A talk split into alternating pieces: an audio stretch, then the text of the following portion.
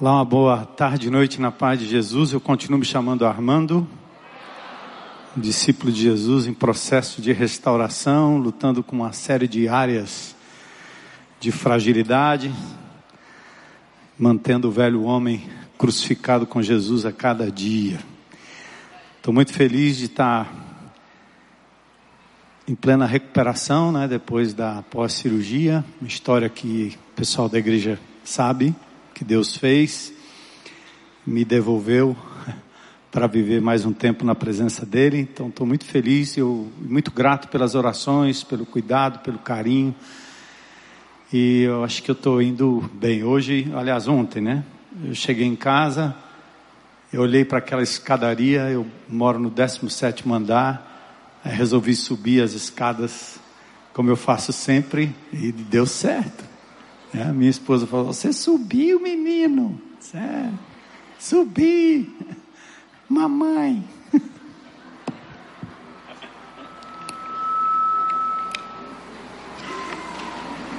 Então, louvado seja Deus por isso. Queria só reforçar você que é líder de GR, líder de ministério. Sábado nós teremos lá na Unicet um tempo muito precioso e você não, não, não pode ficar de fora, tá certo? Faça a sua inscrição. É, eu creio que vai ser cobrado uma, uma taxinha mínima só para as despesas que nós teremos lá, pelo tempo que nós vamos ter juntos e o que vai ser provido ali, tá certo? Então não percam essa oportunidade. Eu quero convidar você a abrir comigo em Tito. Tito é uma carta do apóstolo Paulo Tito. Tito capítulo 1, nós vamos ler do versículo. Eu vou ler do verso 1, mas na verdade nós vamos trabalhar dos versículos 5 ao, ao versículo 9. Então abram comigo lá em Tito capítulo 1 e vamos ficar em pé para você mudar de posição um pouquinho.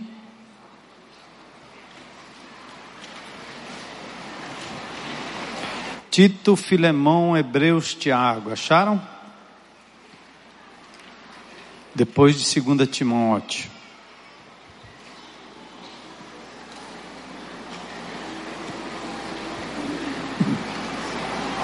É, segura aí na tela, nós estamos pegando a partir do verso 5 aí na tela, mas eu vou só começar é, do verso 1. É um momento no culto público, é um momento muito precioso quando a gente pode abrir a palavra de Deus e ler a palavra de Deus.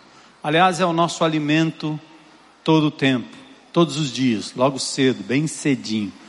É a primeira coisa que eu faço é, ao longo de anos.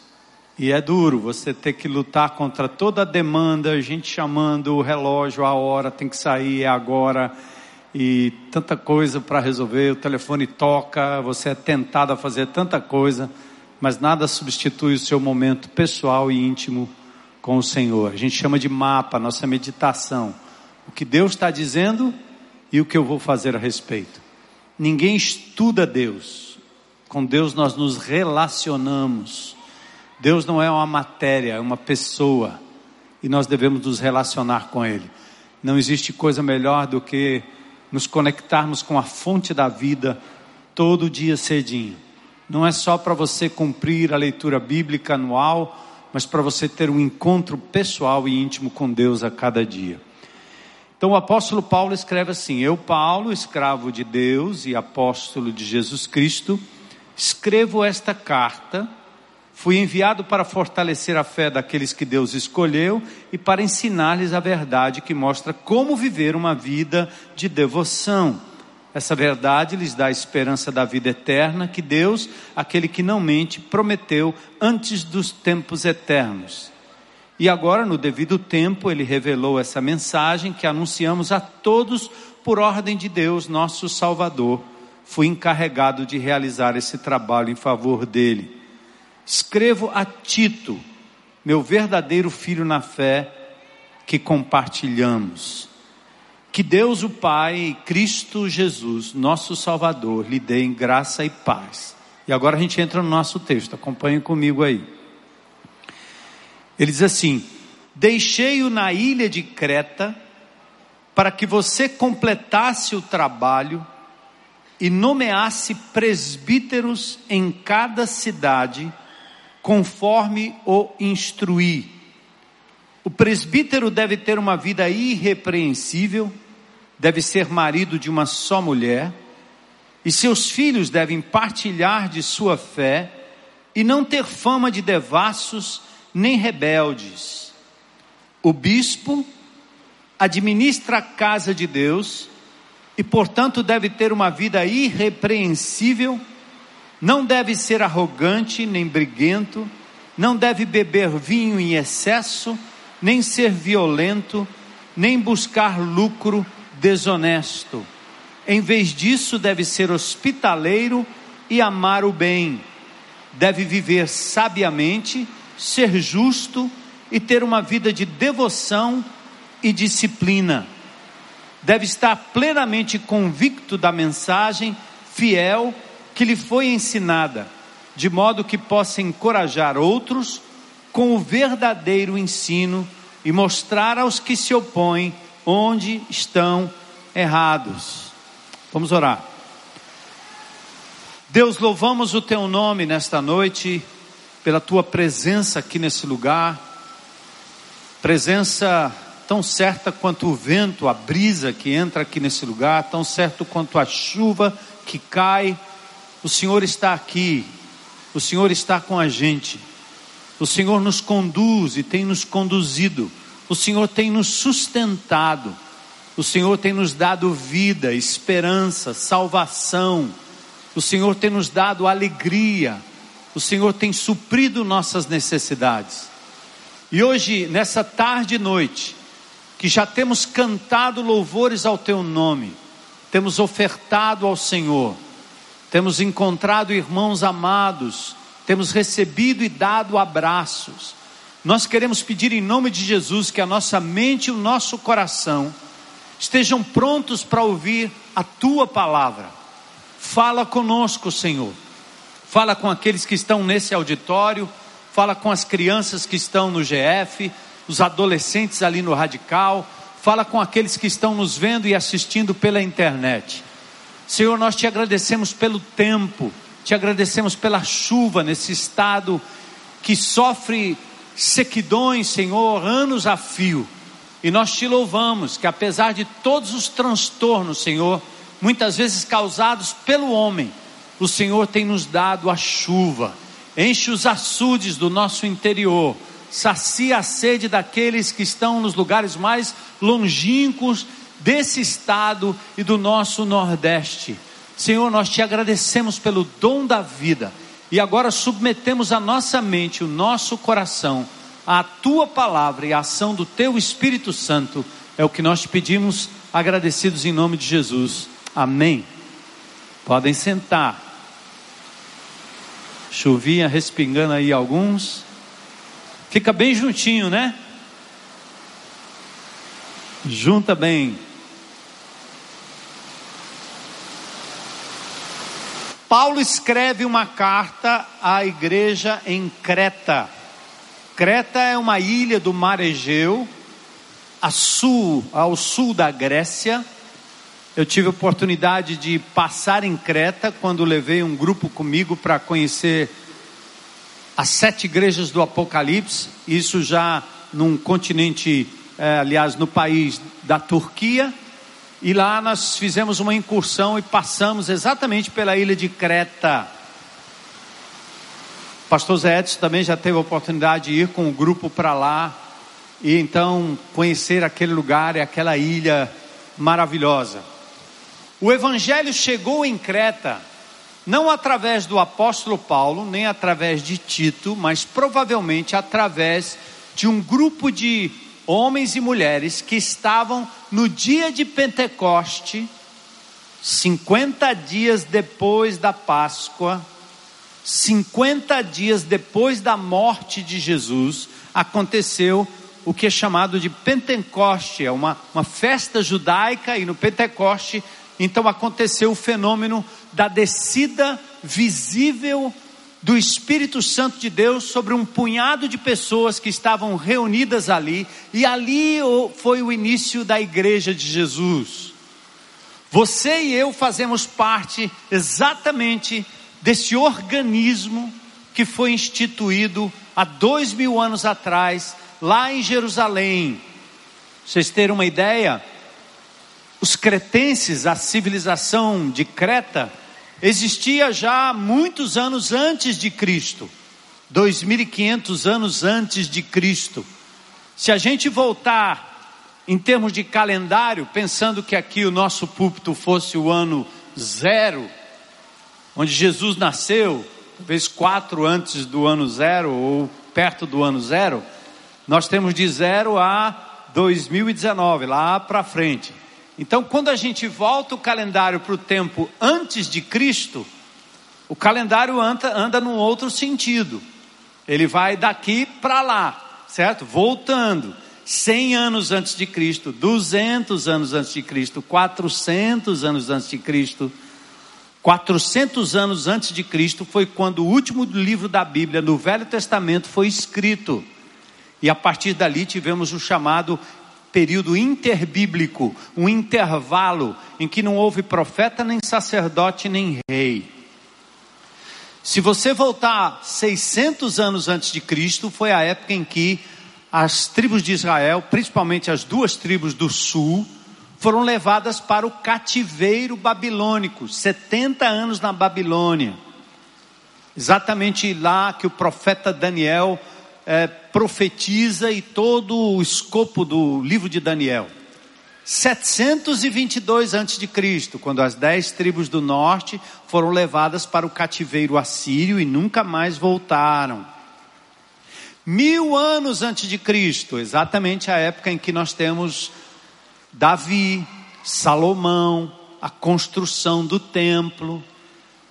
1400 anos antes de Cristo, aí você tem Moisés, o Êxodo. Dois mil anos antes de Cristo, Abraão, e assim a cronologia, né? Para você ter uma ideia e os mais novos ficarem por dentro do que, nós, do que nós estamos dizendo. O plano de salvação do Senhor começou lá no Éden, quando ele prometeu que viria um descendente da mulher que seria ferido pela serpente, mas que lhe pisaria a cabeça. E esse descendente profetizado desde o Éden, quando o homem pecou, era exatamente a pessoa do Senhor Jesus Cristo. E todo o Velho Testamento vai apontando para a vinda do Messias. Todas as profecias todos os livros, tudo vai apontando para a vinda da pessoa do Senhor Jesus Cristo. A profecia de que ele nasceria da Virgem se concretizou em Maria. A profecia de que ele seria um servo sofredor, não um libertador, rei, triunfante, ganhando tudo, vencendo tudo. Ele veio vencer de uma forma diferente, se submeteu à cruz do Calvário. Então, quando Jesus vem, vive entre nós, ele inaugura o que nós chamamos de Novo Testamento. O Novo Testamento no seu sangue, ou seja, a cruz do Calvário é que começa o Novo Testamento. Então, muita coisa que, do que Jesus disse, dos seus 30 aos 33 anos, Jesus, quando nasceu, nasceu ainda na era do Velho Testamento. Quando ele morre na cruz, ali, com seu sangue, ele inicia e inaugura o Novo Testamento. Ele prometeu em Mateus capítulo 18 que edificaria um povo chamado igreja, um ajuntamento de pessoas que não seria mais como o Velho Testamento, um povo, uma nação. Nós não somos uma nação geográfica. Não adianta você querer tomar Brasília e botar só crente lá, porque não vai dar certo. Deus não tem esse plano de reger a raça humana através de uma nação. Ele já fez isso no Velho Testamento com a nação de Israel. E a promessa foi tão forte que, mesmo Israel negando Jesus, Israel foi preservado durante séculos. E hoje o nosso presidente está lá em Israel, uma nação real, existe. Mas Jesus inaugura o Novo Testamento, morre na cruz do Calvário, entrega o seu espírito ao Pai, morre no meu lugar, no seu lugar, paga o preço do pecado, porque o preço do pecado é morte, mas ao terceiro dia, o Pai o ressuscita dentre os mortos, Jesus vence a morte, por isso que os crentes acreditam em ressurreição e não em reencarnação. Reencarnação é uma invenção em que a pessoa morre para pagar os seus pecados, depois nasce numa coisa ruim se ele não foi bom na outra encarnação, e aí vai. E eu digo isso num certo sentido de cátedra, porque fui, meus pais eram espíritas e eu conheço a doutrina. É uma tentativa de dizer que você vem de novo, vai de novo, morre, nasce de novo e vai nasce de novo, até você se purificar e pagar pelos seus próprios pecados. O Evangelho diz diferente: você não tem como pagar, não se compra o erro cometido não pode ser comprado, isso parece negociata de congresso. O homem quer sempre pagar com boas obras, com esmola, fazendo bem. Ele acha que ele está ganhando ponto com Deus. Então ele peca um monte, depois ele quer fazer um monte de boa obra achando que zera. Se fosse assim, Jesus não precisaria ter morrido. Cristo morreu exatamente porque nós não podíamos pagar a dívida e ele se ofereceu para pagar o preço do nosso erro e da nossa condenação. É por isso que é, paradoxalmente, de graça. E quando é de graça, né? Você fica desconfiado, porque você quer pagar alguma coisa. E o Evangelho não, ele é gratuito. Custou a vida de Jesus, você não tem como pagar.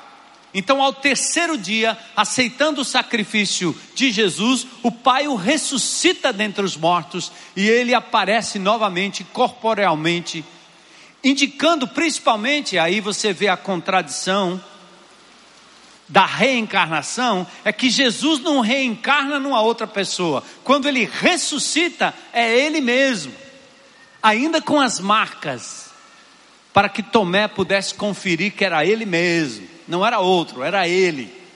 E assim será comigo e assim será com você. Esse corpo corruptível pode jogar, pode cremar, pode fazer, a, a, minhoca pode fazer o que quiser com o meu corpo, mas um dia o Senhor há de nos trazer de volta através da ressurreição para a vida. O, amém? Glória a Deus.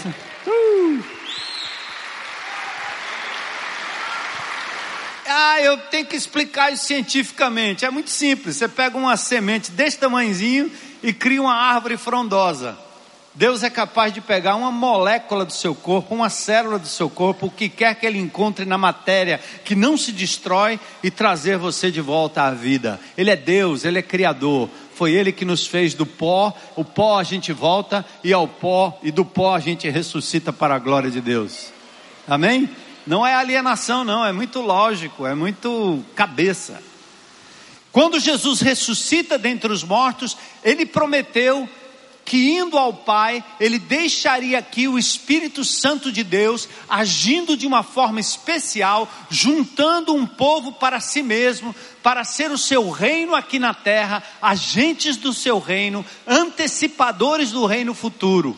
Então, 50 dias depois da morte de Jesus, os discípulos estavam todos reunidos no mesmo lugar, Atos capítulo 2, e foi ali que vários judeus, moradores de vários locais do império, eles estavam reunidos exatamente ali em Jerusalém, e eu ilustro assim, ó.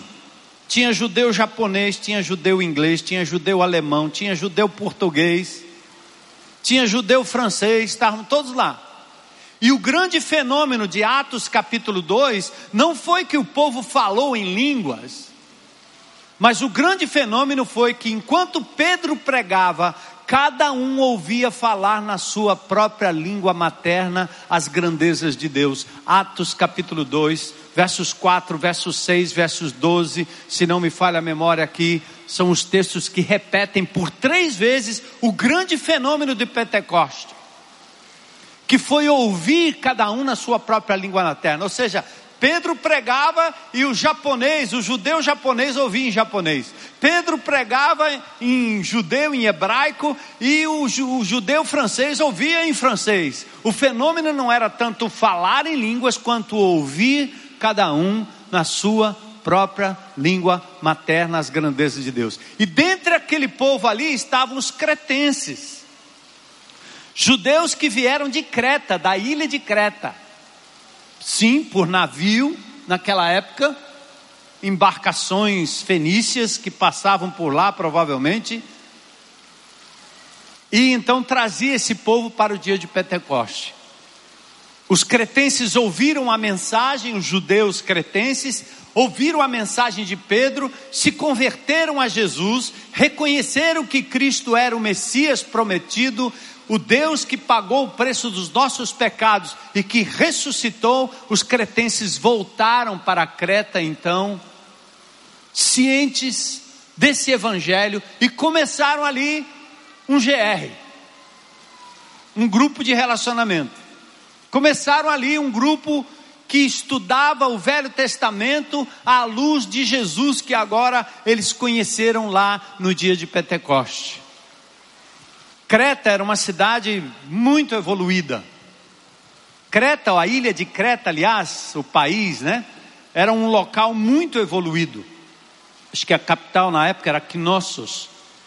E essa ilha muito evoluída, era evoluída do ponto de vista da cultura, muitos afrescos, a gente vai ainda hoje lá em Creta e você vê pinturas magníficas, espetaculares, casas grandes, luxuosas, era um povo muito rico. O negócio, o comércio era exatamente a, a, a, o, o, o comércio marítimo. Muitos portos na ilha de Creta. Importante isso. Do ponto de vista religioso, Creta era uma nação que adorava uma deusa que tinha uma serpente na mão. A mulher era o foco da adoração em Creta. E Creta também tinha uma adoração ao touro. Como nós temos na Índia a preservação da vaca, né? Ninguém toca que a vaca é sagrada, sabe? A vaca é sagrada da Índia, ninguém mexe com a vaca. Lá em Creta ninguém mexe com o touro. Talvez fosse uma espécie de alusão e homenagem à fertilidade. E a figura do touro era tão assim que há inclusive um, um, uma, uma, uma lenda que vocês conhecem bem. Tem um lutador de MMA aqui no Brasil que tem o nome desse, dessa lenda, Minotauro. Conhece o Minotauro aí? Quem conhece? Pessoal do MMA aí, levanta a mão. Minotauro. O que era um Minotauro? Metade homem, metade touro, cabeça de touro. Ele vivia num labirinto e foi depois derrotado por Teseu. Então havia toda essa lenda, você vê vários afrescos, várias pinturas de touro ali em Creta. Agora, o que é lindo acerca de Creta é que o apóstolo Paulo provavelmente passou por lá numa das suas viagens a Roma. Então ele não iniciou o trabalho, mas ele passou por Creta, depois tendo saído de Creta, ele agora recomenda que Tito seja enviado a, Teta, a, a, a Creta, perdão, que Tito seja deixado em Creta para colocar em ordem as coisas ali na igreja. Então esse é um, um, um texto muito interessante. Mas, mas por que, que nós estamos falando desse texto hoje? Porque hoje para mim é um dia muito especial. Eu estou há 36 anos aqui nessa comunidade. E nós temos aqui, nesses últimos anos, dos três pastores trabalhando, não a sucessão pastoral, mas trabalhando o compartilhar do ministério pastoral com outros homens de Deus que Deus tem levantado, outras famílias para que possamos em conjunto trabalharmos uma transição ao longo dos anos por vir. Então a ideia do apóstolo Paulo, quando ele escreve a Tito, está em sintonia com o meu coração e o nosso coração nesses dias, porque nós compreendemos que a chave do sucesso de qualquer empreendimento, e inclusive a igreja, é a liderança íntegra. Liderança íntegra. Tem um general, H, aliás, H. Norman, e um nome aqui bem estranho, Schwarzkopf. Ele diz: liderança é a combinação entre estratégia e caráter.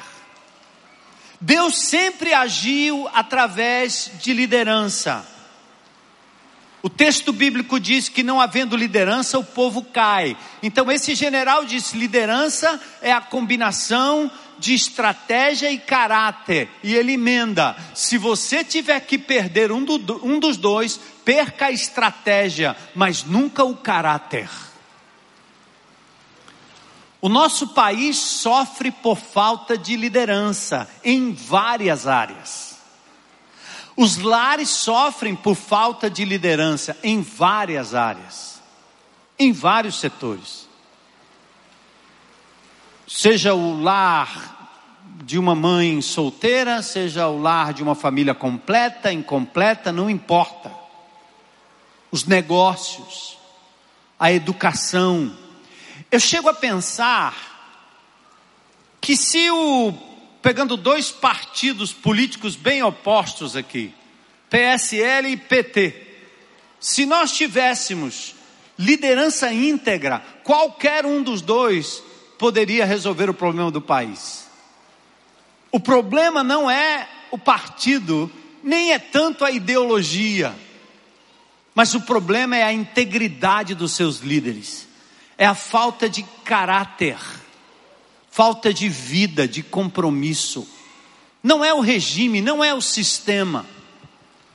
Ouso dizer e pensar e talvez cogitar que se nós tivéssemos um ditador íntegro, um rei íntegro, como foi Davi, enquanto reinou sobre Israel, Israel expandiu, os pobres eram contemplados, as famílias tinham liberdade, a justiça acontecia, percebe? A questão não é necessariamente a estratégia, mas o coração do líder. É integridade. Por isso que o general disse: se você tiver que perder estratégia ou integridade, perca a estratégia não perca a integridade. Isso é o que faria diferença no Brasil se os crentes em Cristo Jesus, se a igreja de Cristo Jesus tivesse plena e total integridade de vida e de propósitos diante de Deus. O apóstolo Paulo, ele é muito preocupado com essa questão. Não importa se aquela igreja se reunia num cenáculo, num areópago, no meio de uma praça qualquer, num anfiteatro, não importa o prédio. Importa que essas pessoas sejam íntegras na sua forma de viver, porque aí sim influenciariam a sociedade como um todo.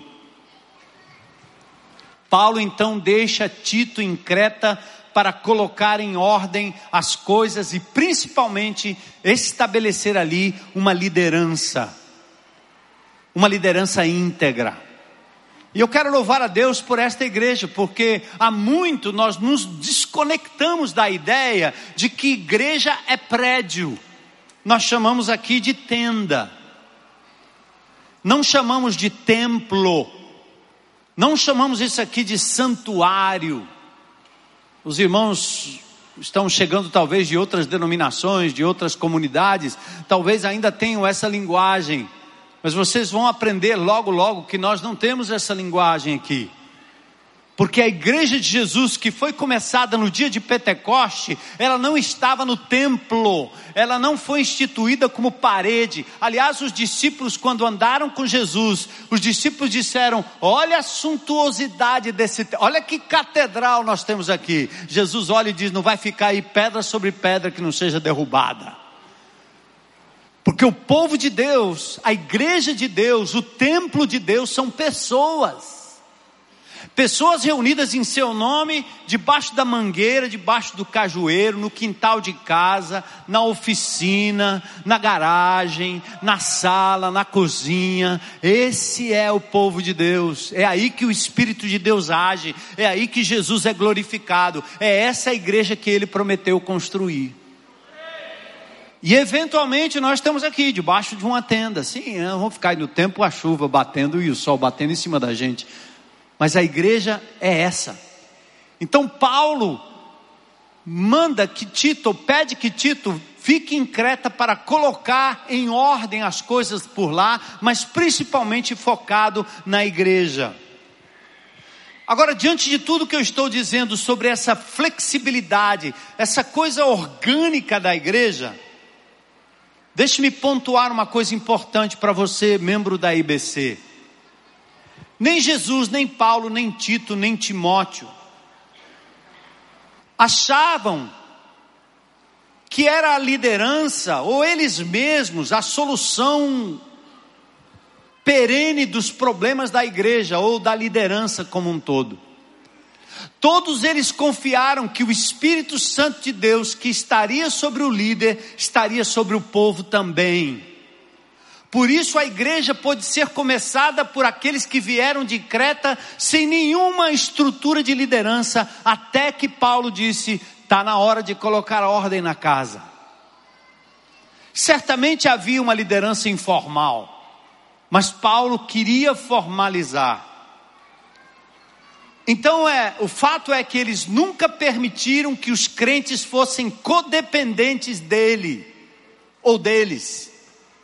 No caso o apóstolo Paulo, no caso Tito, no caso Timóteo, no caso Lucas, no caso João, Pedro, eles nunca permitiram que os crentes fossem codependentes da liderança. Importante estabelecer liderança, importante ter ordem, importante ter foco, mas não criar codependência. Tito então é deixado em Creta para colocar em ordem. Nenhum de nós, e aí tem outro princípio importante. O primeiro é esse, que não se cria dependência. Cada crente tem o Espírito Santo de Deus, cada crente tem a palavra de Deus, cada crente é um sacerdote, uma sacerdotisa do Senhor. Não depende do pastor, não depende do apóstolo, do presbítero, nunca dependeu para que pudesse ter comunhão com Deus e exercer o seu ministério. Mas a outra coisa importante nesse, nesse, nessa, nesse quadro da igreja de Creta, onde os cretenses levam o evangelho para Creta, Paulo passa por lá, depois Tito passa por lá, nem fica muito tempo, depois outros vêm no lugar. Sabe o que é? Atentem para isso. Deus não quer que você seja o único a ter influência sobre a vida de uma pessoa do começo ao fim da vida dela. Aliás, isso não acontece na vida real. Coitado do papai e da mamãe que fica tentando ter influência na vida do seu filho até que ele envelhece e vira um idoso. Aliás, um dos grandes problemas que nós temos nas famílias do nosso país e aqui no Nordeste muito mais, é que nós não desmamamos os filhos. Eles continuam lá e a gente continua. O cara casou e a mãe ainda está querendo mandar a vida dele lá e o pai ainda está querendo dirigir a vida do cara lá. É, é assim que a gente faz. E nós trazemos isso para o Evangelho, e não é bom. O que o texto nos ensina, e principalmente nesse, nessa tipificação da igreja em Creta, é que presta atenção: Deus vai lhe usar para ter influência na vida de alguém por um tempo. Depois Deus vai usar outro, depois outro, depois outro. A obra é, de Deus, não é sua nem minha. Entende? Evangelho não é uma coisa de amiguinho, nem é coisa de parentesco. Evangelho é você ter influência na vida da pessoa, mas permitir que essa pessoa seja dirigida pelo Espírito Santo de Deus, que é real. O Evangelho saiu do Oriente para o Ocidente, lá em Filipos, Um grupo de mulheres reunidas à beira de um rio, tive o privilégio de passar lá naquele lugar e dizer assim: meu Deus, como é que o Evangelho saiu do Oriente, veio para o Ocidente e, e, e, e nasceu aqui num grupo de mulheres que estava à beira desse rio orando. E o apóstolo Paulo passa por lá e a igreja é impulsionada, se espalha pela Europa e essa igreja chega até nós. Paulo nem ficou lá, porque entende, meu irmão, o teu papel é influenciar pessoas, mas influenciar por um tempo, por um momento, até que elas criem autonomia suficiente para passarem a entregar aquilo que receberam. O amor e o abraço agora é para ser amor e abraço para outros. Eu tive o privilégio, não sei nem se estão aqui, né, de ter alguns aqui na nossa vida que caminharam com a gente durante um tempo. João Batista lá no início, Ritásia lá no começo. Quando Heloísa pegou aquela menina na beira-mar, uma prostituta de indivíduos que vinham da Europa e davam um celular, tablet, tudo que tinha, e, e, e euro para próprio daquela menina, usada pelos bandidos lá na beira-mar, nesse turismo nojento que a gente vê acontecer em muitos lugares aqui do nosso Ceará. Essa menina foi resgatada de lá porque nós simplesmente, a Heloísa simplesmente decidiu amar e ela atendeu a esse chamado de amor, sempre duvidando o que é que nós poderíamos dar que os europeus não podiam dar, não, não estavam dando. O que mais nós teríamos para dar? Então houve um tempo em que ela foi levada para casa, entendeu que era uma família, sentou, comeu com a gente, os pratos no lugar, o talher no lugar, mas nós colocamos ela num alberguezinho, numa casinha e ajudamos com aluguel. Depois elas mesmas ajudaram e a gente começou a acompanhar e vai para a escola e aprende a, e se forma no segundo grau. Depois entra na faculdade. Nós tratamos como filho, mas chegou uma hora que, opa, vai. Né? Agora está casada, mãe de dois filhos, né? Já tem um bocado de gente debaixo da orientação dela, agora já está com o marido, a gente quase não vê mais. Pronto. Por quê? Porque Deus está me dando outras pessoas e Ritase agora está pegando outras, e assim é o Evangelho. Então, num GR, não crie vínculos de amizade a ponto de achar que vocês vão ficar eternamente com aquelas pessoas penduradas ali, porque o resto morre tudo, vai para o inferno e você fica lá curtindo com seus amiguinhos o reino de Deus. Não é assim. Jesus não fez assim. Quando a coisa começou a ficar muito grudenta, ele disse: opa, eu tenho que ir para outro lugar. Não é falta de amor, não é falta de misericórdia, mas é a compreensão de que você tem que abençoar por um tempo, amar por um tempo, estar junto por um tempo e depois permitir que aquela pessoa decole em nome de Jesus. O líder que não se multiplica, o pai que não põe o seu filho para andar e caminhar sozinho com suas próprias pernas, está com alguma dificuldade nesse discipulado. É importante. Então no Evangelho é assim. Por isso que essa igreja podia florescer sendo líderes cretenses, Paulo passando, Timóteo passando e assim por diante. Então, o apóstolo recomenda que Tito aponte constitua presbíteros naquela comunidade, liderança, liderança íntegra. Agora aqui eu queria só ilustrar para vocês aqui que talvez venham também de outras ah, denominações ou tenham, o pessoal da IBC já sabe disso. Meu nome é bispo, mas é porque meu pai inventou esse negócio lá aí da minha família sergipana lá. Eu um dia estava entrando na assembleia lá e a moça perguntou: o senhor é o bispo Macedo? Eu disse: não, nem pareço com ele. Não, não, bispo Macedo não. É a bispo Armando? Não, não, não. É, demora um pouco para entender. É Armando Bispo, mulher. É, é meu nome, é, é sobrenome. Porque meu nome é Armando, eu não assino PR na frente, nem quero ser chamado pelo título, coisa nenhuma. Isso é uma função. Eu estou pastor. Mas eu quero levar a congregação a compreender que a palavra pastor, presbítero e bispo dizem respeito a um mesmo cargo, uma mesma função. Eu tenho um texto aqui em Atos capítulo 20, versículos 17 e também o verso 28, mas principalmente, ah, creio que o verso 28, né? Vamos lá? Ao 17. Paulo chega, só para vocês entenderem, Paulo chega no porto do Pecém e manda chamar os crentes lá de Maracanaú. É, foi isso que aconteceu lá. Ele chega em Mileto, num porto, e manda chamar os crentes de Éfeso, porque ele está se despedindo. Eu ia pregar nesse texto aí, mas esse texto no final o apóstolo Paulo se despede porque ele vai morrer e tal, nunca mais vocês vão ver meu rosto. Eu se eu pregasse domingo à noite, eu já morri uma vez quase, esses dias, eu vou achar que eu estou querendo morrer de novo, né? Ah, já que Jesus me deixou aqui, depois da operação, amém. Então eu vou usar o texto só para mostrar isso aí. Primeiro, vamos lá. De Mileto, em Porto, Paulo mandou chamar quem? Os presbíteros da igreja de Éfeso. E ele diz o que?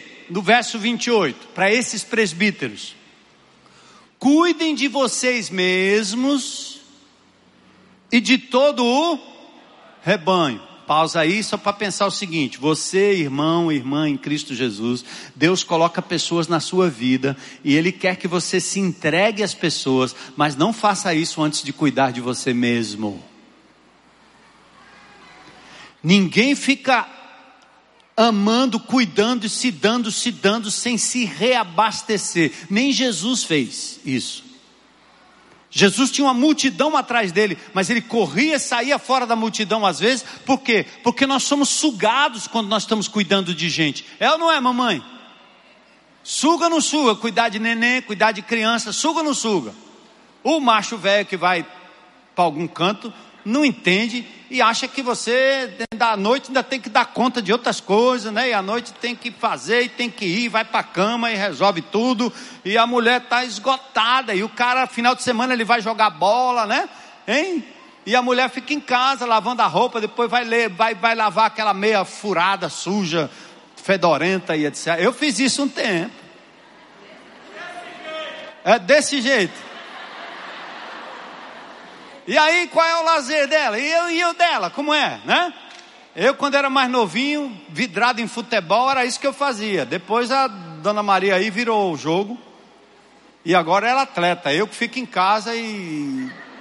Ainda não aprendi a lavar o negócio suado, mas eu jogo dentro da máquina se precisar. Né?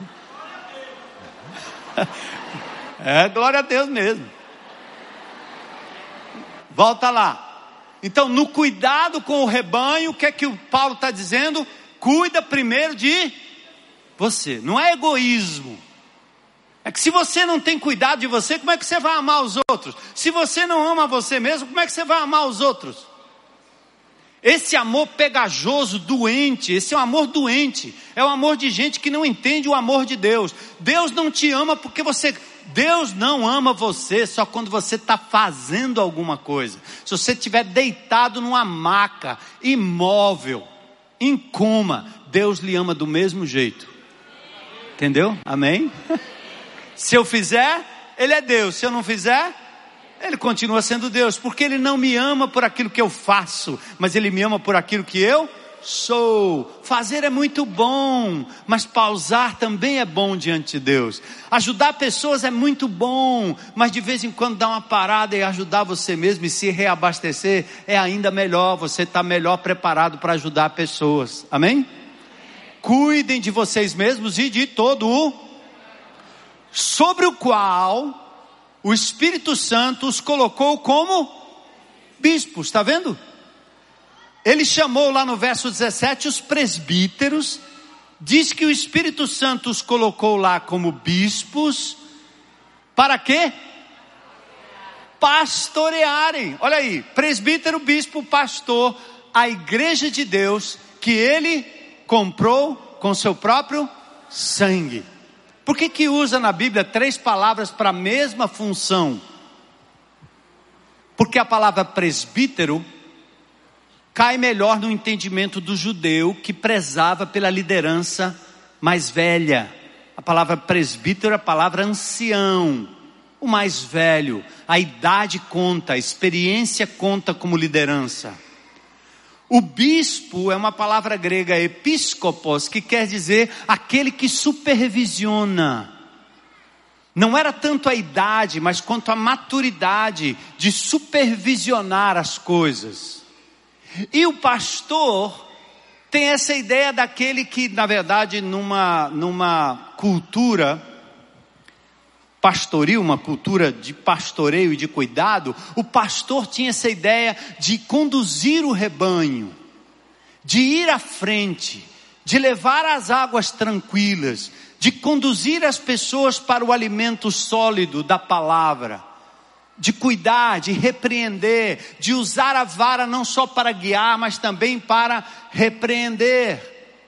E assim Tito é deixado em Creta para apontar, constituir presbíteros. Aí diz: você mesmo constitua. Eu quero fazer uma pausa aqui para uma, uma doença do nosso tempo. É a doença dos chamados desigrejados.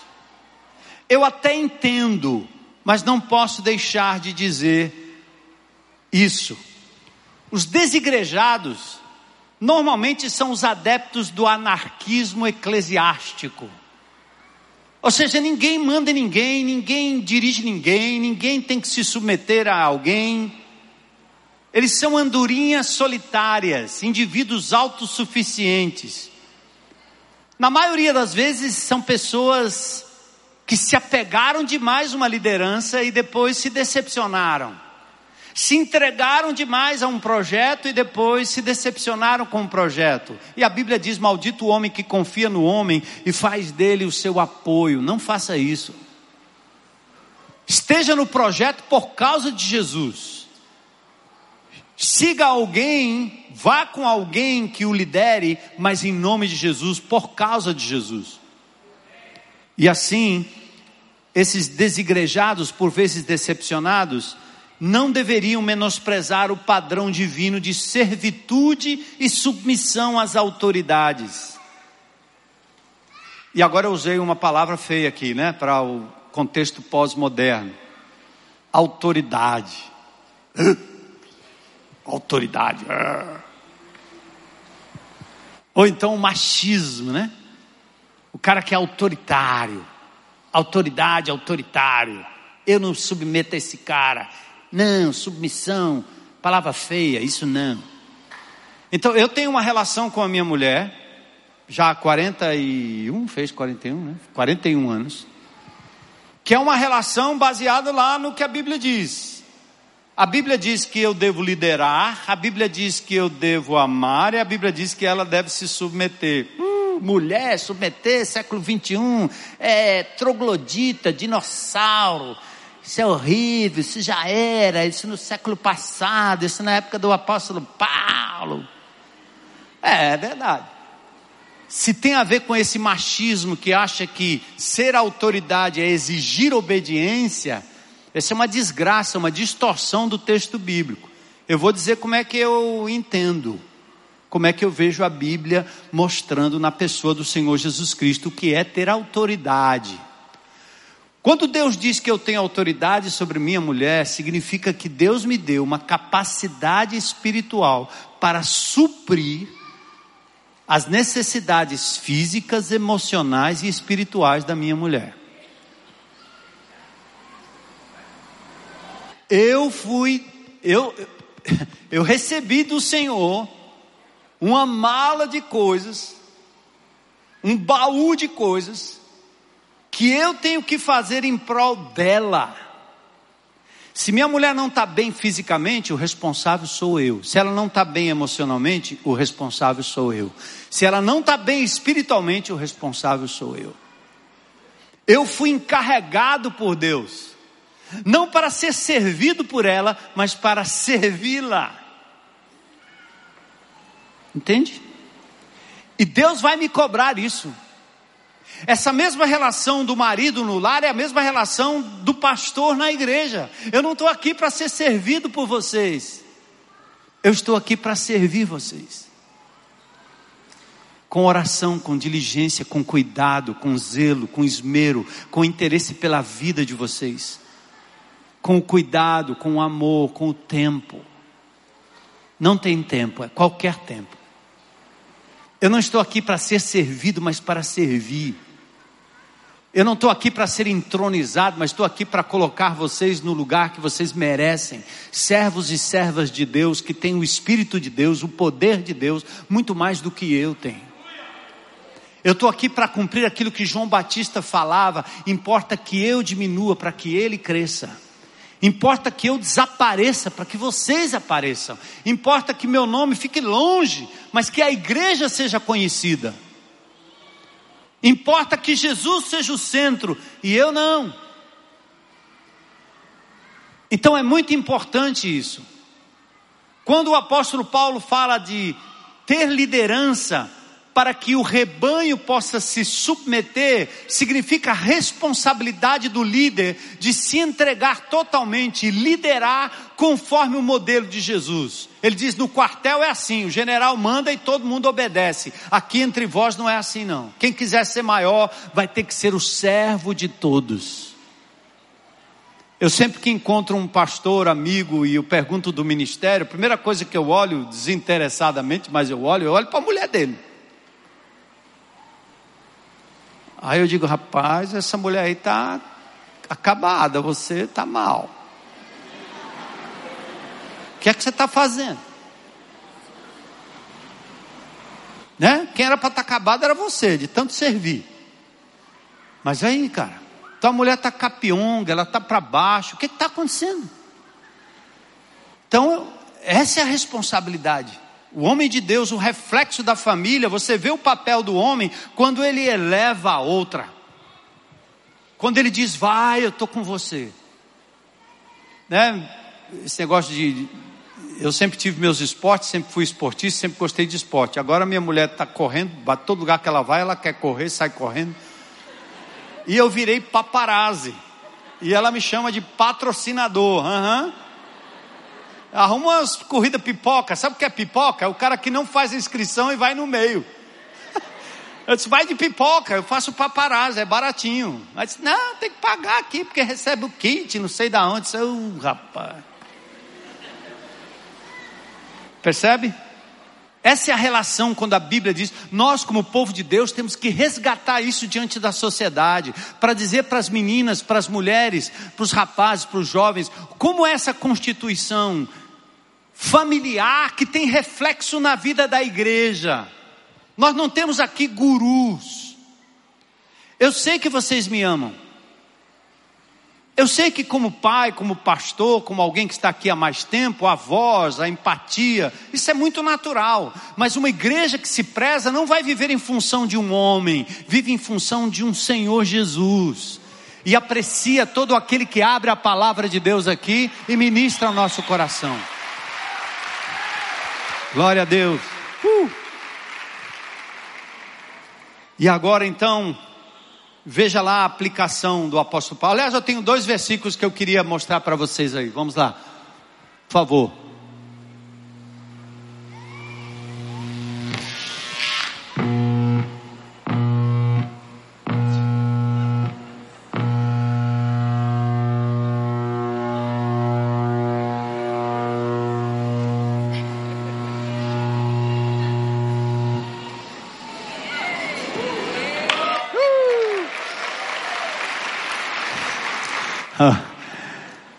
Alguns iriam dizer que era um demônio aí, mas não é não.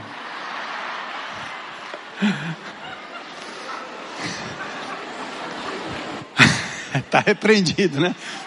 Foi fácil demais aí.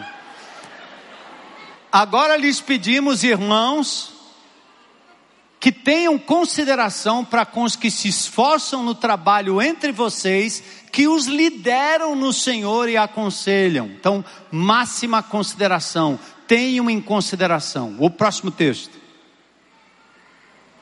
Ah, tenham-nos na mais alta estima, com amor, por causa do trabalho deles. Vivam em paz uns com os outros. Essa igreja tem tratado seus pastores de uma forma maravilhosa. Eu sou fruto disso. Louva a Deus. Hebreus, 13, 7. Lembrem-se dos seus líderes. Não para fazer churrasquinho de pastor, né? Lembrem-se dos seus líderes que lhes falaram a palavra de Deus. Observem bem o resultado da vida que tiveram e imitem a sua fé. Olha a responsabilidade de quem se coloca aqui à frente ou na liderança. Que aliás, pastoreio não quer dizer microfone na mão. É muito mais do que isso.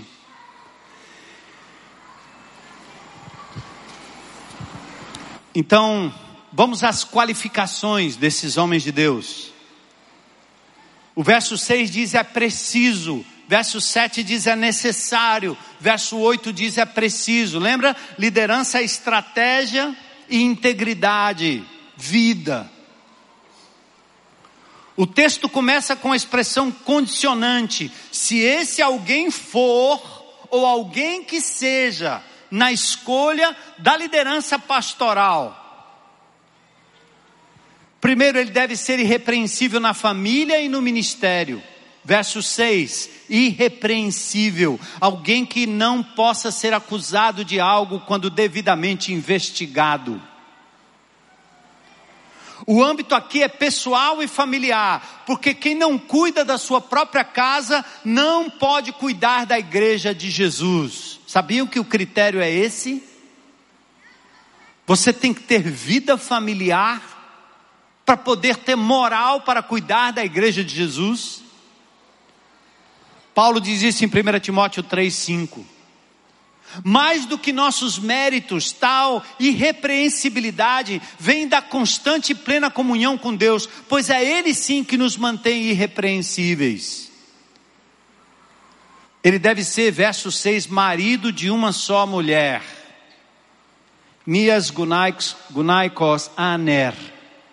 O texto aqui quer dizer de uma esposa, marido de uma só esposa, marido. É um texto de difícil interpretação quanto ao seu significado, mas pode significar, ou poderia significar, que o pastor deve ser um homem casado. Isso não basta, porque senão um solteiro não poderia ser pastor. Pode significar também que ele teria que ter sido casado apenas uma vez Dessa forma, não admitiria o recasamento nem do indivíduo que fosse, por exemplo, ficasse viúvo. Ou o pastor não pode ser polígamo, que era comum em Creta, era comum naquela época.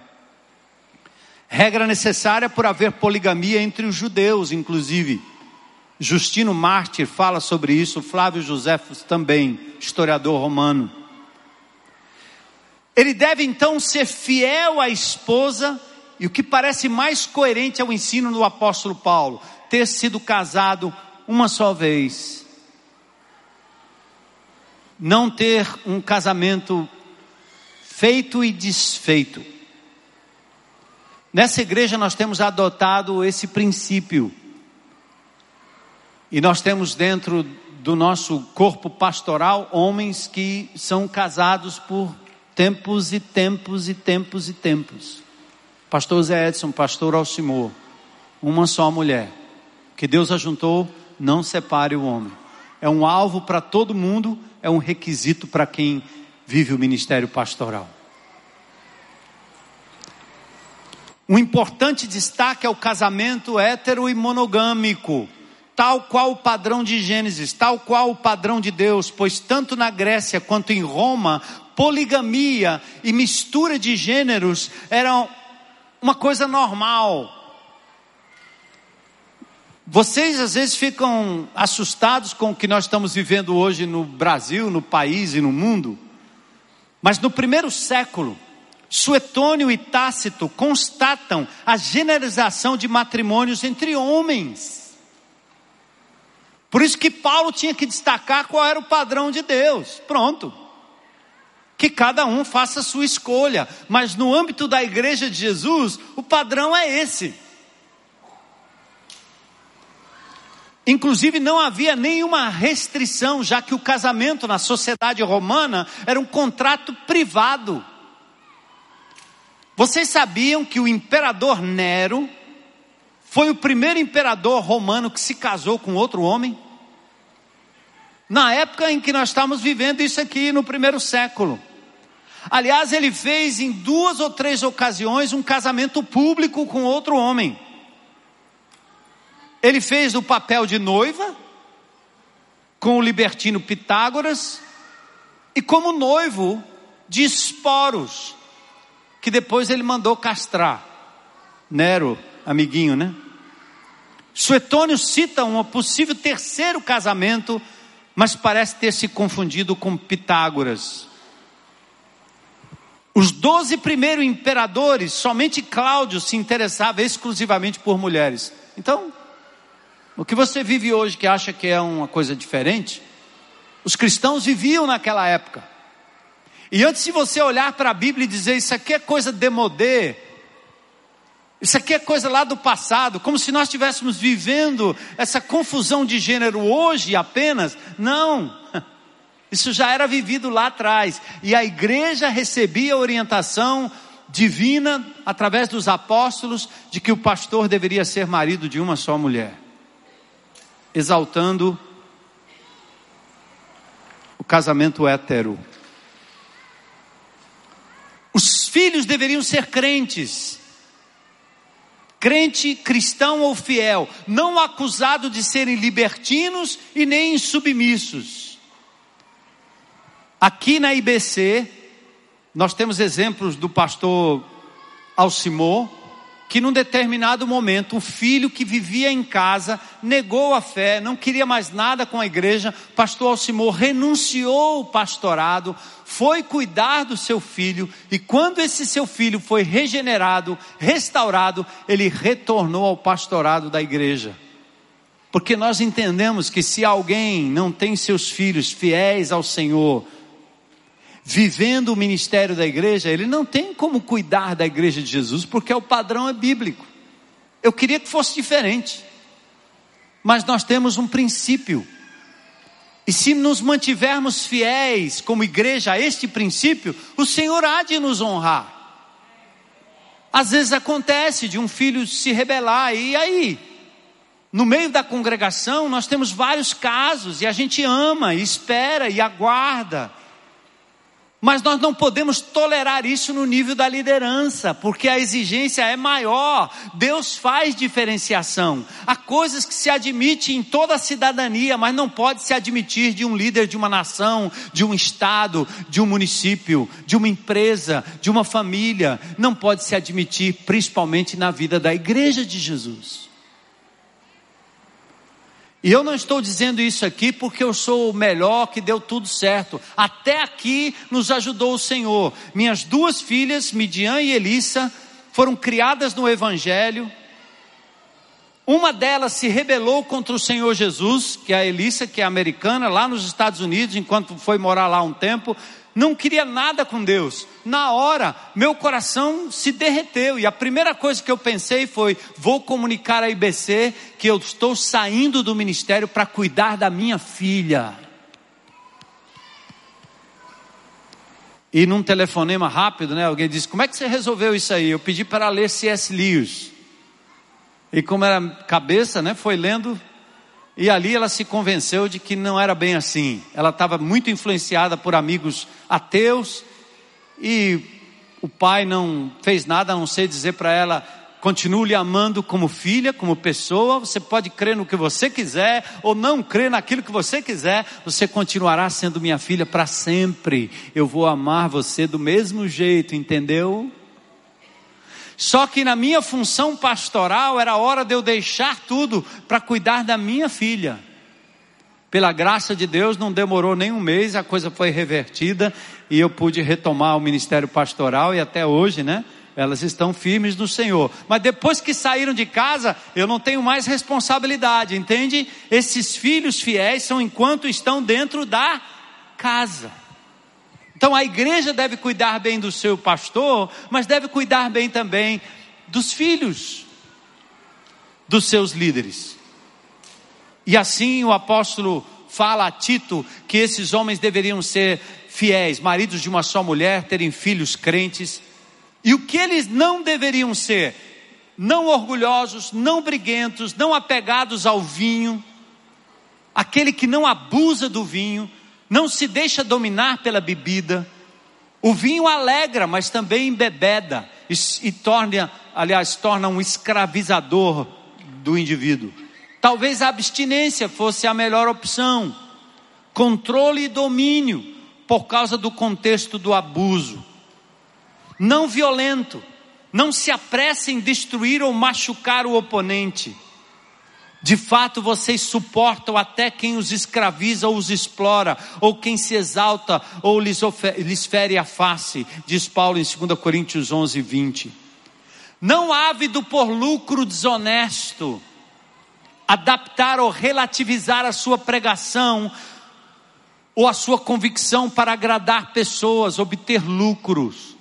Eu compartilhei com vocês recentemente uma onda que andou aqui pela IBC de pessoas dizendo que essa igreja ia se encher, porque nós estávamos olhando para os pobres, essa igreja ia se encher tanto de pobre que os ricos iam tudo embora, ficar tudo lá na aldeota para não vir mais para cá, para esse lugar aqui tão distante, tão longe, tão perigoso, tão não sei o quê. E essa igreja se encher de pobre e aí ia tudo se acabar, porque pobre não ia sustentar a igreja. É agora, né, pronto, esse negócio aqui não era do diabo não, mas essa palavra era. Eu coloquei meus joelhos no chão e disse para trás de mim, Satanás, quem sustenta a obra de Deus não são os pobres nem os ricos é o Senhor Jesus. Não é não? Através dos fiéis, Deus levantará pessoas para continuar cuidando da sua igreja. Eu não vou mudar o meu discurso, a minha ênfase, meu coração, meu cuidado para com os pobres, as viúvas, os órfãos o nosso entorno, nós não podemos mudar o nosso discurso em prol de uma tentativa de lucro fácil. Que história é essa? Eu prefiro voltar para o mundo secular, sou formado em eletrônica, eu volto lá, talvez me aceitem, eu vou trabalhar lá fora como eu trabalho aqui, mas nós não vamos mudar o foco da nossa pregação. Nós não vamos pregar para agradar ninguém. Você, o indivíduo pode ir para onde ele quiser, faça o que ele quiser. O Senhor vai mandar aqui para esse lugar aqueles que ele quer, aqueles que são fiéis a ele, ao ministério, à misericórdia, à compaixão. É assim que o homem de Deus deve ser na igreja de Jesus. Amém? Glória a Deus, né? E Paulo continua. O que ele não deve ser, nada disso. Agora, deixa eu distinguir uma coisa aqui para vocês, bem simples estava em Natal no, no, carnaval e um pastor ainda me convalescendo, e o pastor disse: Você vai pregar lá na nossa conferência? Eu disse: Vou. Aí quando cheguei lá, as irmãs me cumprimentando e abraçando, disse: Pastor, nunca mais eu esqueci daquela pregação do ano passado. Aí disse: Que pregação é? Era a pregação do gato, que o senhor ia matar o gato. Senhor, minha irmã, vai lembrar logo disso. Só devia lembrar da pregação que eu adotei um gato, né? a matar um gato. Então eu compartilhei um momento da minha vida em que eu deixei o meu velho homem reinar por alguns minutos. Quando num cantinho que eu me escondo aí em Natal, lá na beira de uma lagoa, eu vi um, um, uns filhotinhos de passarinho, né, nascendo praticamente. A gente ia lá e via, pi, pi, pi, pi, eles estavam lá, e a rolinha ia, pegava comida e trazia comida. E eu fui pegando afeição aqueles bichinhos pequenininhos. O caseiro mostrou que eles tinham umas berebazinhas lá, uns bichinhos que a gente acabou tirando deles lá para né, cuidar. A gente fica com apego. E um dia, quando eu cheguei lá no ninho, uns quatro que tinham lá não estavam mais. E eles, não, não, eles não sei o que que houve, mas eu vi um gato embaixo com a barriga grande assim. Parecia o, o Garfield, né? Ah, eu olhei para aquele gato desgraçado desse gato. Eu vou matar esse gato agora. Aí meu velho Armando, hein? Hã? Floresceu o velho Armando, eu fui pegar um negócio, eu vou dar nesse gato, eu arranco esses passarinhos da, do, do, do, estômago dele. Gato desgraçado, gato. Aí quando eu estava pegando o negócio, o Espírito de Deus, pum, Você não entende o ciclo da vida? Mesmo que esse gato tenha comido passarinho, é assim, é o ciclo da natureza. Bicho come bicho. E quase que eu ouvi algo assim: se você fosse comer o gato é uma coisa, mas matar o gato. Um ato de. Tem gente que come gato aí nas esquinas, né?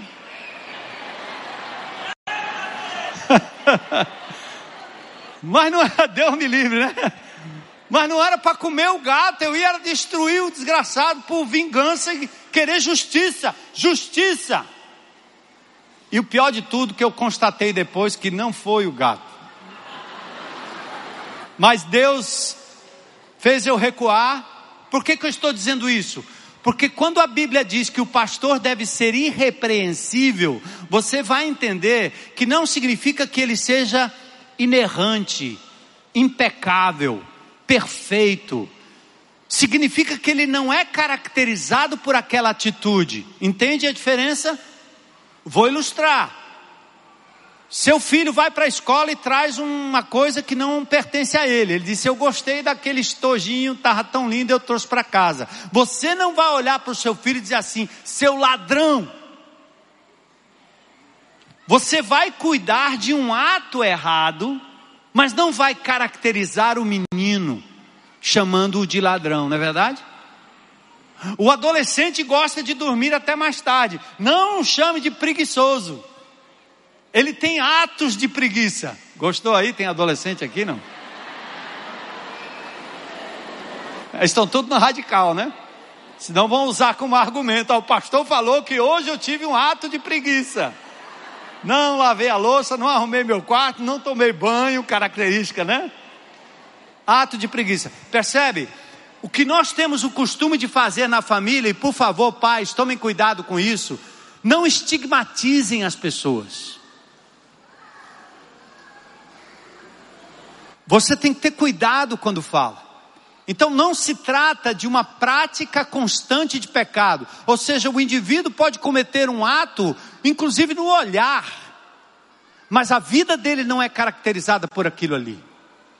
Ele pode ter tido um momento qualquer de um erro, de um ímpeto, de uma ira, de uma fúria, mas isso não pode ser característica constante.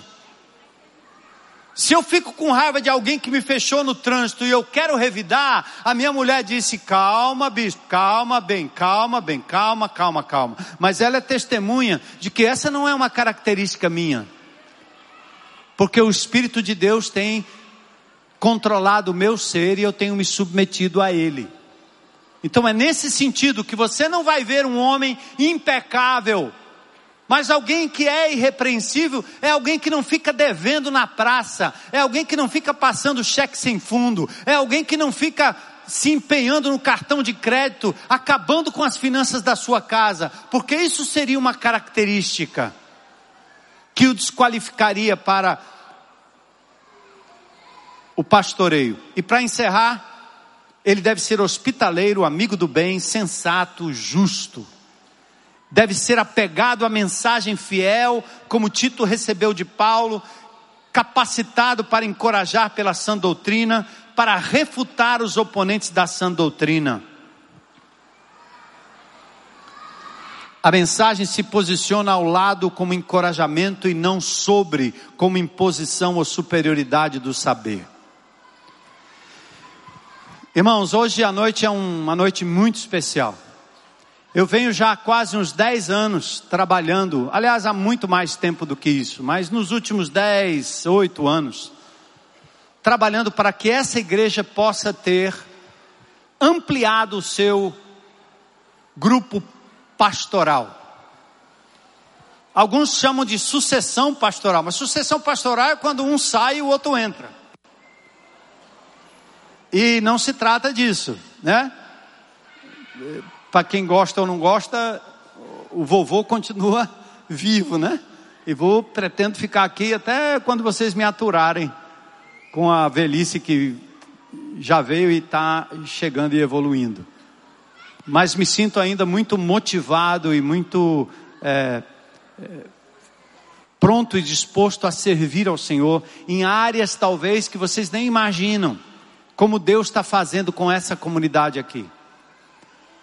Nesses últimos meses, nós temos recebido aqui embaixadas de, de países querendo conhecer a realidade do entorno do Ancuri, a realidade da violência. Esses dias nós tivemos aqui a Cruz Vermelha Internacional, seus agentes vieram, pessoas que vieram aqui, para saber como é que a igreja lida com o sistema carcerário, porque essa igreja tem um know-how do que acontece dentro dos presídios, porque era uma igreja que serve dentro dos presídios. E eu vim para essa reunião, foi um momento muito especial. Mas o dia a dia, a palavra de Deus e tudo que acontece aqui, eu fui ao Rio de Janeiro esses dias, bate e volta, fui na quinta tarde, voltei na sexta de manhã, vários lugares no Brasil onde pessoas dizem aquela igreja em Fortaleza nos abençoa porque a gente segue, a gente conhece, vem para cá nos ajudar, vem nos dizer o que está acontecendo, como é que vocês fazem o CR, como é que vocês fazem o Ser Novo, como é que vocês lidam com os adolescentes, como é que vocês lidam com crianças, como é que o GR funciona. E assim Deus tem nos usado em situações bem estratégicas. E nessa ampliação, do pastoreio, nós temos vários nomes, mas nós queremos trazer à igreja hoje dois nomes. Hoje. São duas famílias cujos cabeças, homens de Deus, líderes, nós pastores, eu, pastor Zé Edson, eu vou chamar o pastor Zé Edson aqui, vem, pastor, por favor, a Edna também, vou chamar a Elo aqui. Pastor Simão já veio, não? Teve retiro espiritual, né? Acho que ele não está aqui não. Ah, tá lá! Alcimô e Ana. Uhul! Chegaram do retiro.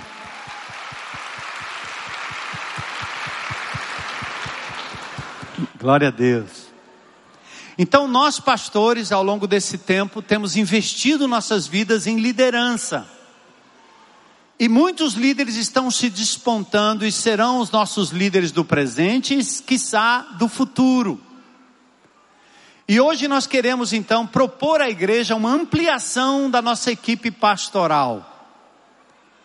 E nós temos então dois nomes que nós queremos submeter a vocês, irmãos.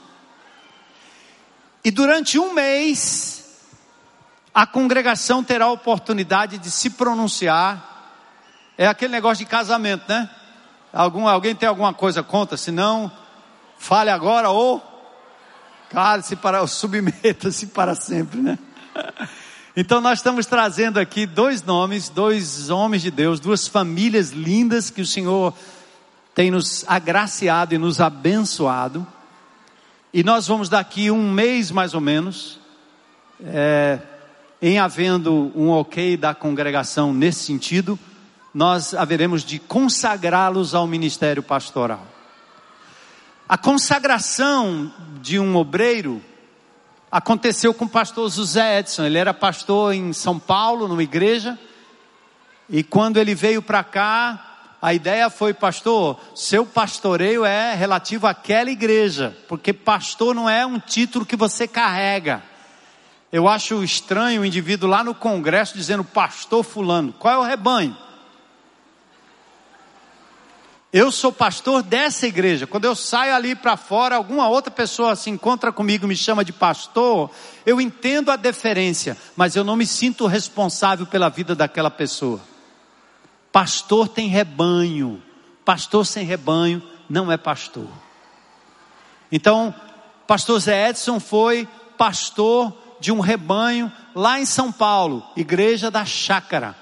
Quando ele veio para cá para ser diretor do nosso colégio, depois de um tempo, foi trazido à congregação e esta igreja disse: Nós o consagramos pastor e nos submeteremos à sua autoridade pastoral, autoridade que supre.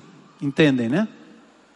Então hoje nós temos dois nomes para trazer aqui à congregação, a fim de que vocês orem com a gente.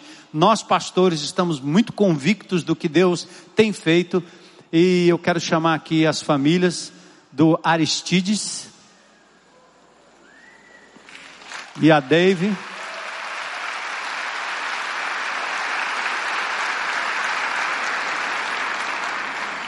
Letícia puxando o grupo, né, Letícia?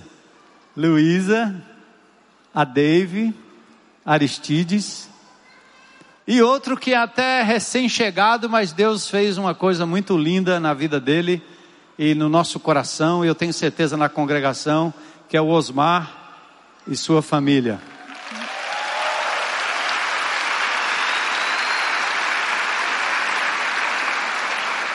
Osmar, a Dani, o Lucas e a Laura. Lucas vem na frente, né, Lucas? Que tem esse negócio.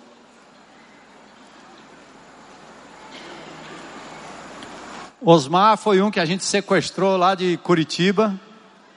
Ele estava triste até que ele conheceu Guaramiranga esses dias. Ele disse que foi muito bom. Tem um ar condicionado por perto, né, Dani? Muito lindo. É, nós estávamos dizendo, bom, se a igreja tiver tudo ok, houver o amém da igreja, nós vamos fazer uma consagração. Vamos fazer de manhã ou à tarde ou à noite, né? Aí eu disse, rapaz, no caso do Aristides vai ser complicado, a consagração dele vai ser talvez ali na BR-116 com a Rua do Cruzeiro, né? Homens de Deus, famílias abençoadas, que nunca buscaram título, nem cargo, nem nada. Eu me lembro do Aristides quando chegou aqui, eu conheci ele cuidando de uns meninos lá na favela do Dendê, ensinando futebol. Mas hoje é um servo de Deus responsável por muito do que está acontecendo aqui no nosso campus, do dia a dia, inclusive a liderança dos nossos ministros. Isso tem nos, num certo sentido, aliviado a, a carga pastoral e nos liberado, inclusive, para outras coisas que nós fazemos, não somente aqui em Fortaleza, mas fora de Fortaleza. Eu quero que vocês saibam, e essa igreja de forma madura sabe, que pastoreio não é púlpito, não é microfone. Nós temos um homem de Deus aqui com autoridade sobre o rebanho, que pouco, acho que talvez se pregou aqui foi uma, duas vezes só. Mas a vida dele, o ministério dele e os dons que Deus tem dado a ele, você vê por toda parte por onde você anda aqui. E o Osmar tem sido uma grata experiência, porque além de ser um servo de Deus, também é um homem que maneja bem a palavra e que tem nos edificado de forma muito especial. Então, mesmo quando o vovô Dodói ou viajando não está por aqui, a igreja de Jesus continua firme, ouvindo os homens de Deus que aqui falam, o louvor que é entregue aqui com muito carinho e muita dedicação. Eu quero convidar a Igreja de Jesus a ficar em pé agora.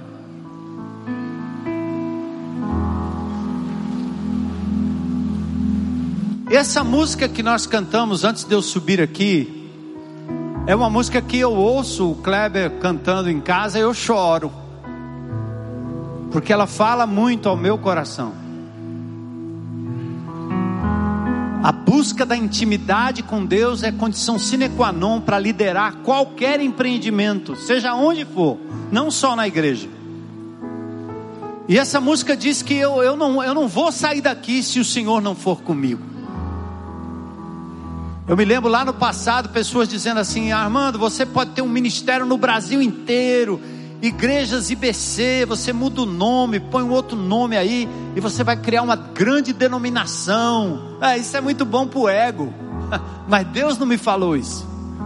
Deus falou que eu ficasse aqui na igreja Batista Central de Fortaleza, sendo pastor aqui, cuidando, amando, sendo compreendido e amado por vocês. Se Ele quiser me levar para a China ou para qualquer outro canto, eu só vou se Ele for comigo. Então é assim. Eu não vou sair daqui se o Senhor não for comigo. Que seja essa sua oração também. Vamos cantar? Vamos? Só refletir na letra e depois nós oramos para encerrar o nosso tempo. Tenho fome. Tenho fome, tenho sede. Tenho sede. Preciso te encontrar. Intimidade depende da fome de Deus que nós temos. E neste mar já lancei a rede, mas nada pude alcançar. Pedro com suas próprias forças, né? Estou desesperado, Deus me ouve. Já não sei o que fazer e nem pra onde ir. Há tanta gente me esperando. Tanta gente carente, né? Estão carentes do teu amor, mas eu não vou sair daqui se você não for comigo. Preciso ver a tua face, sentir o toque da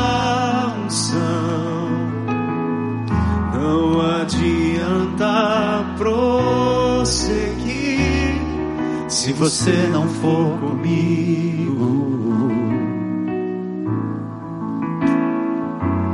Eu não posso enganar teu povo e levá-los pra nenhum lugar. Esse rebanho é teu Senhor. Sair daqui se você não for comigo. Há tanta gente me esperando. Estão carentes do teu amor, mas eu não vou sair daqui se você não for comigo.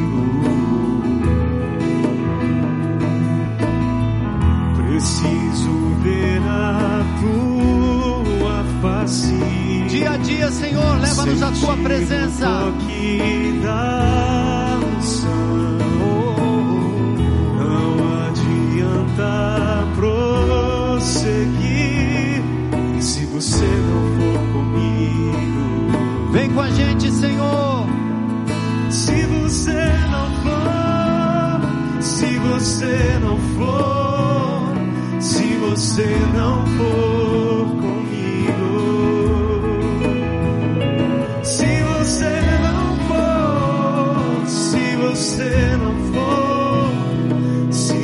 você não for comigo. Antes da gente orar, eu queria fazer um convite. Você está aqui talvez pela primeira vez, ou já tenha vindo aqui algumas outras vezes, você está nos vendo lá pela internet. Nós falamos de liderança, mas acima de tudo nós falamos de Jesus, capaz de mudar o nosso caráter, a nossa vida, nossos rumos, nossos passos, capaz de mudar os rumos da nossa família, do nosso trabalho, da nossa vida, enfim, profissional, como pessoa, né? Aliás, é Jesus o único capaz de mudar os rumos do nosso país, nosso estado, nossa cidade. Mas hoje à noite Ele quer fazer isso no seu coração. E você ouviu a palavra, não saia daqui sem uma decisão. A vida da gente só dura um tempo, ninguém sabe o amanhã. Hoje é o dia. Eu quero convidar qualquer pessoa aqui nesse auditório que gostaria de aberta e publicamente dizer: Eu quero entregar minha vida a Jesus recebê-lo como meu Senhor, meu Salvador, hoje à noite. Quero que Ele perdoe das minhas lutas e pecados, me ajude a caminhar dentro da palavra, vencendo minhas falhas de caráter, minhas lutas. Que o Senhor dê um novo rumo para a minha vida. Eu não quero prosseguir se você não for comigo. Deus te abençoe.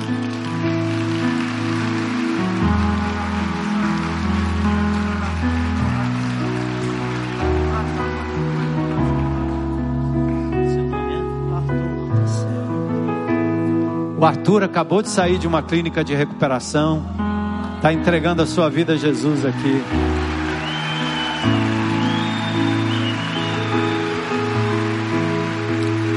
Jovem, né? Jovem, bonito. O mundo faz isso, mas Jesus é capaz de restaurar, como tem restaurado muitos aqui, né? Pessoal do grão, glória a Deus, né? Pessoal do Reciclando. Mais alguém hoje à noite? Você quer coragem para entregar a vida a Jesus? É preciso coragem, né? No meio de uma multidão. Você tem que fechar os olhos e dizer: não estou nem aí para o que. Oh, Deus te abençoe. Isso. Glória a Deus. Mais alguém? Sai do seu lugar aí com coragem. Diga: Hoje é meu dia. Quero entregar minha vida a Jesus. Glória a Deus. Glória a Deus. Vem, vem, vem. Coragem. Ó, oh, nós temos coragem de nos identificar com o show. Glória a Deus. Glória a Deus. Glória a Deus. Glória a Deus. Nós temos coragem para vestir a camisa de um time. Temos coragem para falar que somos do partido A, do partido B. A gente briga na internet, né, por causa disso. Mas na hora de falar que somos de Jesus, a gente se encolhe. Jesus disse: Aquele que me confessar diante dos homens, eu confessarei diante do meu Pai que está nos céus. Porque ele foi publicamente se dar e se doar por você. Não se envergonhe de Jesus. Ele não teve vergonha quando teve que ir à cruz e sofrer por causa de mim, por causa de você. Então, vem, hoje é dia, venha como Arthur, que o Senhor Jesus Cristo dê a esse homem uma unção poderosa de graça, uma habitação constante e perene. Que esse corpo não sirva mais o inimigo, mas seja propriedade do Senhor a partir de agora. Esses que entregam sua vida a Jesus, batizados pelo Espírito Santo de Deus, são posse de Jesus, e o inimigo não mais tomará conta, o inimigo não mais fará morada. Essa casa pertence ao Senhor, glória a Deus. Glória a Deus. Glória a Deus. Impõe as suas mãos aqui para frente, sobre a vida dessas pessoas, sobre a vida desses líderes que se levantam com suas famílias para servir o rebanho de Deus que Ele constituiu com seu próprio sangue. Tem uma família chegando aqui, glória a Deus, glória a Deus, linda, linda, glória a Deus, glória a Deus, oh, lindas, lindas, lindo, glória a Deus. Pronto, levanta suas mãos aqui, vamos orar. Deus de graça, Deus de poder, tua presença nesse lugar, Senhor, nos comove. Tua presença nesse lugar nos move. O Senhor está fazendo uma obra aqui hoje à noite, Senhor, que vai durar por gerações e gerações. Vidas foram resgatadas das mãos do inimigo. Vidas foram resgatadas, Senhor, do rumo da condenação para a salvação em Cristo Jesus. Que estas vidas, Senhor, hoje tomadas pelo Teu Espírito Santo de Deus, possam ser sal e luz nesta sociedade. Cuida de cada um, Senhor. Mostra-te fiel, que eles têm os olhos abertos e hoje os têm para compreenderem a tua palavra, para crescerem, Senhor, em espírito e em verdade. Louvado seja o teu nome.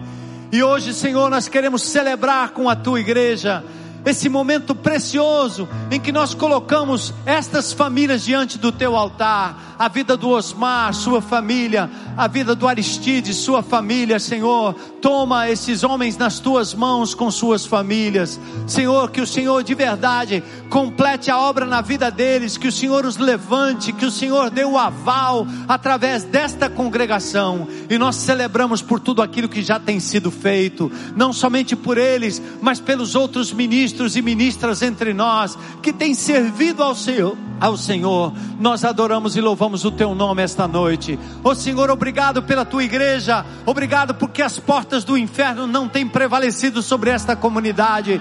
Obrigado pelo nosso entorno do Ancuri, vidas sendo libertas. Obrigado pelo que o Senhor tem feito nos presídios, nos prostíbulos, Senhor. Obrigado pelo que o Senhor tem feito pelos órfãos e pelas viúvas. Obrigado pelo que o Senhor tem feito no GR, Senhor, na liderança. Louvado seja o teu nome. Nós celebramos o teu nome hoje à noite, Jesus. E nós queremos dizer em alto e bom som: tudo fazemos para a honra e glória do teu nome. Glórias ao teu nome. A tua igreja te louva e te aplaude em nome de Jesus. Em nome de Jesus. Nós não vamos parar. Nós temos um chamado. Glória a Deus. Glória a Deus. Glória a Deus. Glória a Deus. Te adoramos, Senhor. Oh, aleluia.